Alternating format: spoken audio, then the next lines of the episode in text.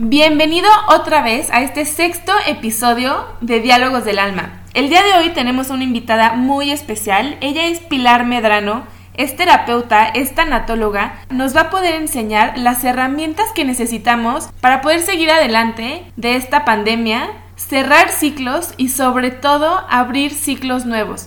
¿Cómo es que podemos seguir adelante con las pérdidas que hemos tenido y crear un nuevo sentido de vida? Bienvenido, bienvenida a este espacio en donde podrás encontrar reflexiones de la vida cotidiana desde el punto de vista siempre del crecimiento personal. Yo soy Begoña Medrano, cuya misión de vida es recordarte lo importante que eres y que tu propósito de vida te está esperando. Aquí vamos. Muchas gracias Pilar por haber venido aquí.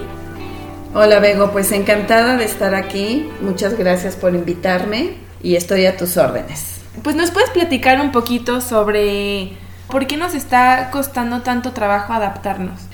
Mira, Bego, lo que ha sucedido es que fue algo imprevisto para todos, para el mundo entero, para México también, obviamente.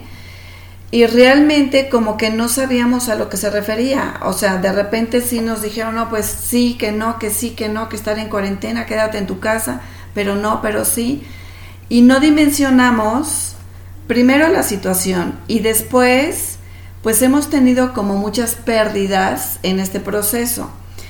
Y la primer pérdida yo considero que es la pérdida de nuestra libertad, porque como hemos platicado tú y yo, pues ya no podemos salir cuando queremos, hay que cuidarnos, hay que salir protegidos, hay que salir tapados, bueno, con mascarillas obviamente, al principio sí podíamos salir sin mascarillas, hoy en, la fase 3 de esta pandemia te dicen mejor ya no salgas, o si tienes que salir algo que sea súper importante que salgas, que no lo puedas evitar, tienes que salir pues con la mascarilla, una distancia de un metro y medio, dos metros máximo, y eso, eso es una pérdida de nuestra libertad, además de muchas otras pérdidas que hemos, que hemos tenido en no poder estar cerca de nuestros familiares, en no poder salir a hacer ejercicio, el no, poner, el no poder tener tu rutina de vida y nos hemos tenido que inventar una nueva rutina, que mucha gente todavía no ha podido con eso.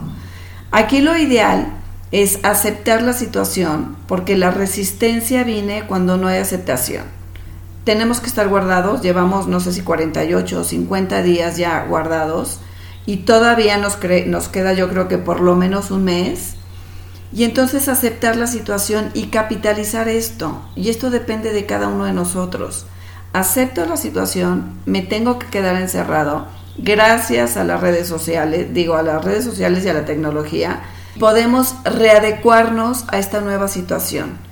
Esto es lo que nos identifica y eso tiene mucho que ver con la inteligencia emocional la habilidad que tenemos y con la resiliencia para adaptarnos y adecuarnos a nuevas situaciones porque hemos tenido muchas pérdidas. Es normal también el sentirnos enojados, frustrados, el estar 24/7 con la familia, que por mucho que la quieras y todo, es difícil, porque cada quien tenía su rutina de estar fuera de la casa y el estar 24/7 es readaptarnos en todos sentidos a nuevas situaciones. Esto que dices de la familia es algo que he visto que a la mayoría de mis pacientes les está costando mucho trabajo y a mí en lo personal también, porque no estamos acostumbrados a vivir o a convivir tanto tiempo con las mismas personas o incluso estamos acostumbrados a convivir cuando queremos y cuando no queremos no. Y ahora pues convives porque convives quieras o no quieras. Entonces, no sé si eh, aquí tengas algún tip en específico o cómo podemos no sé si reconstruir una nueva relación con las personas con las que vivimos o, o pues o simplemente cerrar el ciclo de la convivencia que antes teníamos y abrir uno nuevo. Es que eso es la clave, Bego. Nos tenemos que readaptar a una nueva situación. Todos estamos en una sociedad en donde estamos cerca de los que viven lejos y estamos lejos de los que vivimos cerca. Y esto para mí es una gran, gran oportunidad para rehacer nuevas relaciones. Con la familia, obviamente, que son pues los más cercanos y los más difíciles con los que convivimos generalmente. porque también no nos conocemos. O sea, es irónico, pero vivimos con la familia, pero no tenemos mayor relación. Este mundo va a ser muy diferente cuando termine la pandemia y muy diferente para bien, porque de hecho ya hay estudios y hay estadísticas sobre eso. Y lo que tenemos que empezar, número uno, es a conectarnos con nosotros mismos. Nos está costando trabajo, a mí de repente me dicen, es que me aburro. Pero primero te tienes que conectar contigo mismo. Si tú no tienes una buena relación contigo mismo, pues va a ser muy difícil que tengas una relación con los demás. Y los demás son la familia tu mamá, tu papá, tus hermanos. Entonces, empiézate a conectar contigo mismo, qué es lo que quieres realmente de tu vida, qué es lo que no quieres, qué es lo que sí te gusta, cuáles son tus habilidades. Para mí esto es una gran oportunidad de desarrollar habilidades.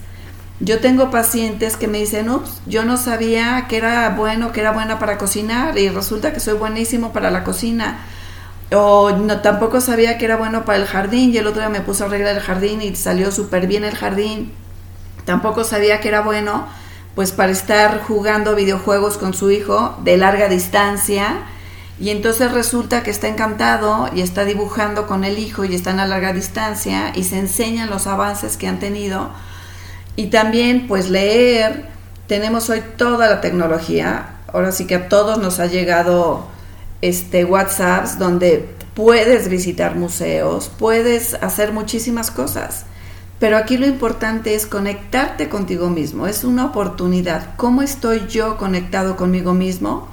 Y en la medida que yo esté conectado conmigo mismo, voy a estar conectado con los demás. Y para mí personalmente sería un desperdicio esta oportunidad, que yo espero que sea única en la vida de todos, pero también es una gran oportunidad para desarrollar todo esto. De hecho, el otro día me mandaron un meme que me dio muchísima risa, que dice, tengo miedo de que nos avisen que se acaba la cuarentena y yo no haya terminado ni un libro, crecido como persona a través de la meditación diaria y lo más preocupante, no haya hecho esa pinche clase de yoga. Y me dio risa, obviamente porque me proyecté, porque aunque sí he hecho algunas cosas que he querido hacer, tengo una lista de pendientes de cosas que digo, en qué, o sea, en qué momento. Y obviamente si no los hago ahorita, que en teoría tengo más tiempo, pues ¿cuándo los voy a hacer? O sea, antes la excusa era no tengo tiempo. Después la vida me dio muchísimo tiempo, lo empecé a aprovechar, pero ahora otra vez vuelvo a la misma excusa de no tengo tiempo. Yo no quiero que se me vaya la cuarentena y decir, ay, todas estas cosas las debía haber hecho en cuarentena y no, las hice. Y ahora sí, pues ¿cuándo las voy a hacer? Pues menos, nunca.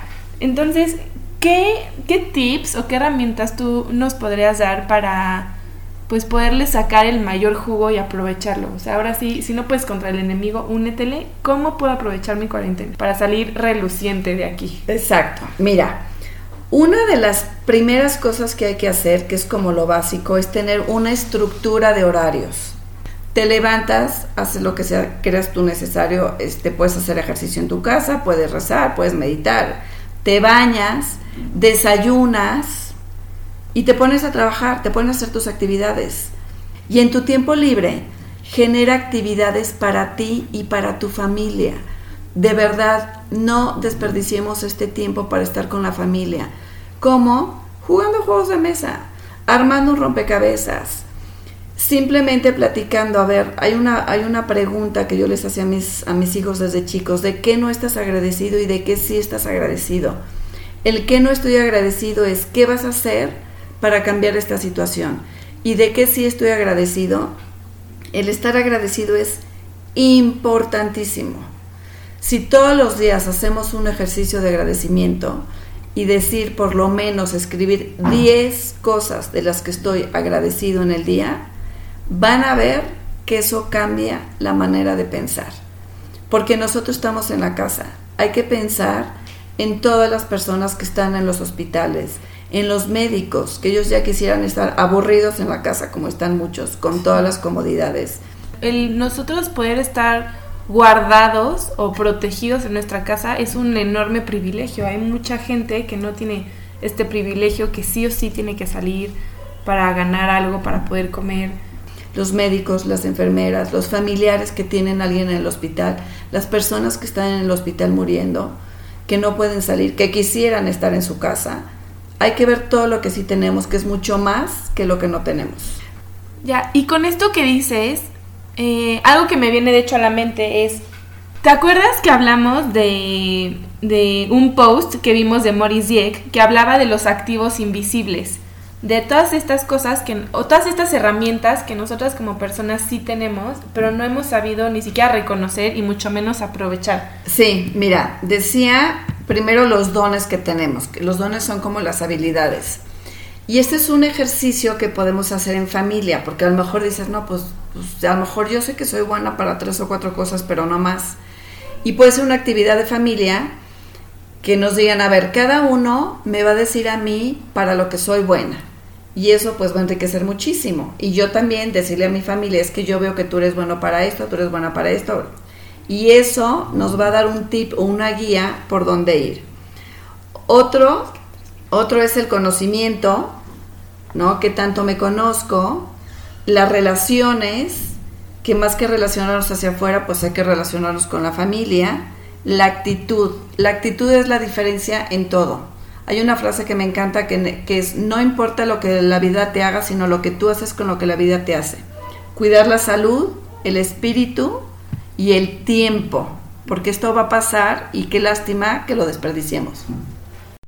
Y de hecho, con esto que dices de las relaciones, me acuerdo de que una de mis maestras, que me da la especialidad de pareja, ella siempre nos recomienda que a nuestros pacientes les recomendemos el agendar tiempos más bien, que ellos puedan agendar un tiempo de convivencia de calidad. Que no es lo mismo vivir con una persona y topártelo todo el tiempo en el pasillo a realmente decir, nos vamos a ver a las seis para todos juntos cenar, o a las seis nos vamos a, a ver una película, o en la mañana vamos juntos a hacer ejercicio. O sea, que realmente convivir no quiere decir lo mismo que pasar tiempo de calidad. Y creo que esto también es algo muy importante porque o nos enriquece en estos tiempos o nos puede causar mucho mayor conflicto. O sea, la convivencia no es fácil, pero no sé tú qué opinas en el, em, pues que las familias se agenden un espacio para realmente convivir todos los días, una hora, dos horas, o aunque sea media hora. Sí, sí, por supuesto. Y, y como bien dices, no son las horas que estás juntos, sino que es el tiempo de calidad.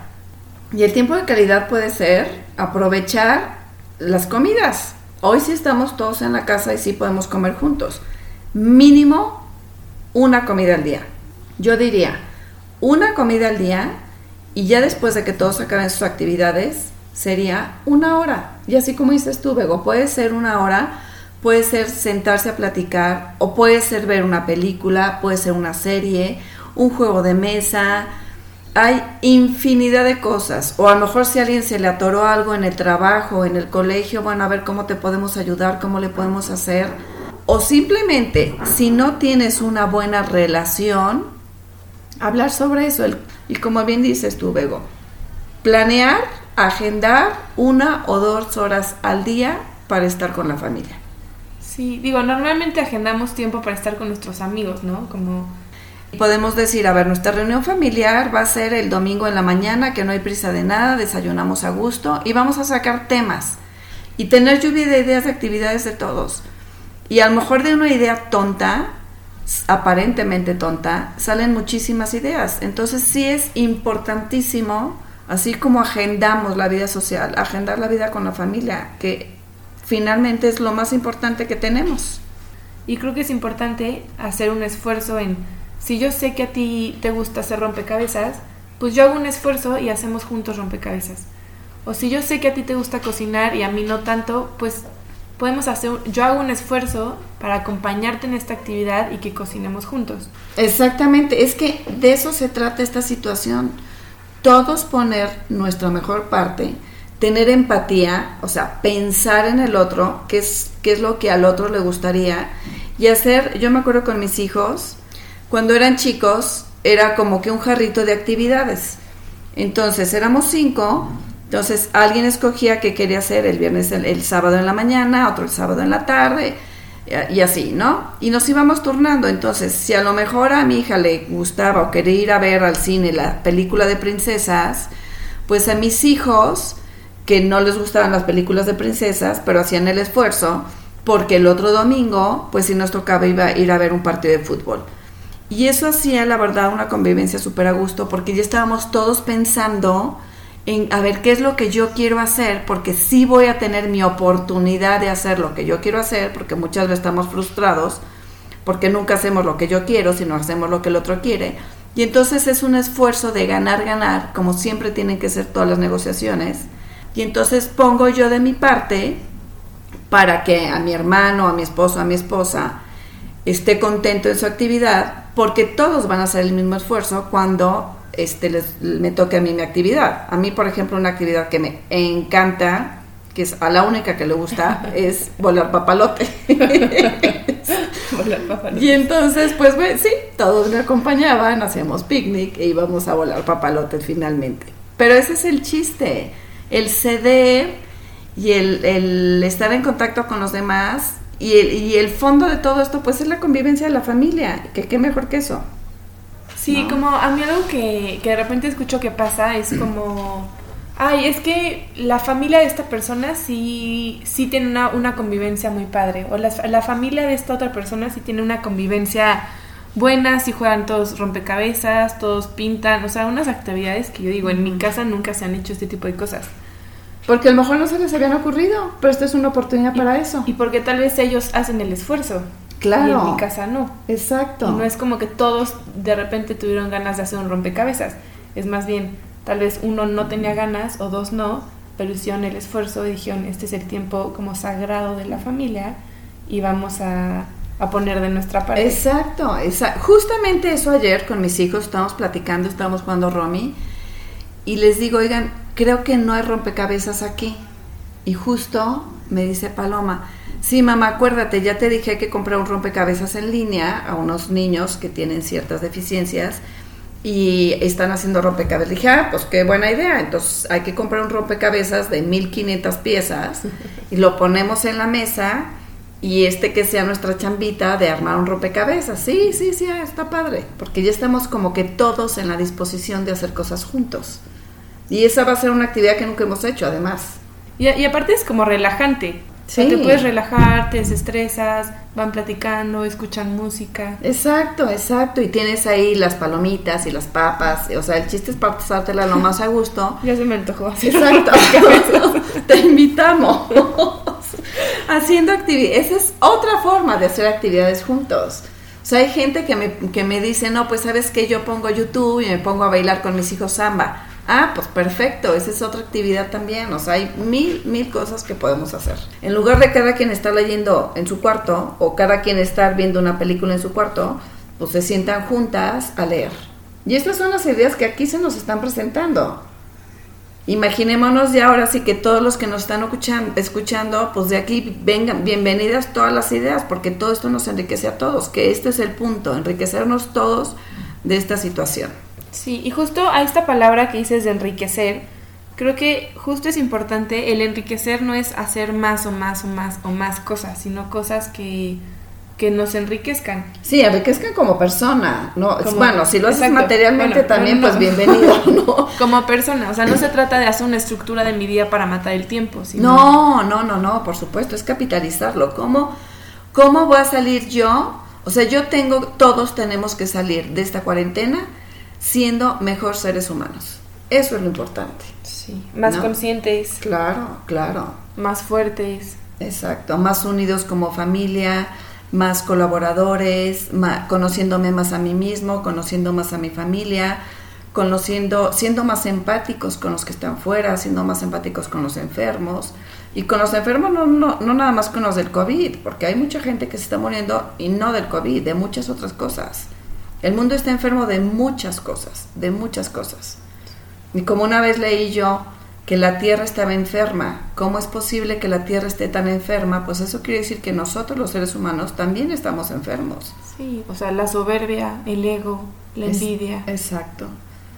Exactamente, todo eso, el no ver más allá de nuestras narices es lo que está, lo que ha generado esto, ni más ni menos, el, que, el querer tener más, el querer tener poder, el controlar a los demás, pues todo eso verlo, voltearlo a ver a nosotros mismos y que tenemos que, que crecer y que aprender de todo esto.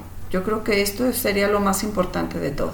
No sé cómo ves tú, Como hacer una lista de nuestros demonios. Exactamente, exactamente. O sea, hacer una lista de todas las cosas Incluso algo que, que yo he tenido ganas de hacer es escribirle a las personas que me conocen y que ellos me digan, y yo obviamente con toda la apertura, pero que ellos me digan cuáles serían mis áreas de oportunidad. Por supuesto, por supuesto, porque hay cosas que nosotros no vemos y que sí ven los demás. Como cuáles son todas estas cosas que, que la gente se da cuenta que yo no estoy haciendo muy bien y puedo mejorar. Claro, como una crítica constructiva, como la verdad es que no sabes escuchar o hablas mucho o solo hablas de ti o me hablas siempre el mismo tema y llamarte. Exacto, exactamente. O no, no ves a los demás o, o sea, hay mil cosas, pero sí hay que ser, hay que estar abiertos a eso y también hay que ser muy cuidadosos a quien se lo pedimos.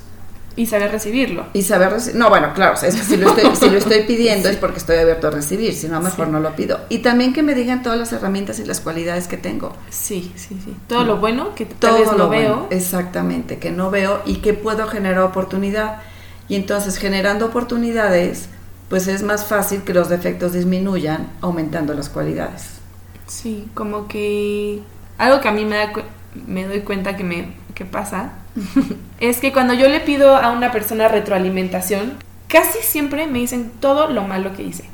Y es impresionante porque muchas veces cuando nosotros a una persona le damos la retroalimentación, solamente nos enfocamos en las cosas malas o muchas veces nos enfocamos en lo que puede mejorar.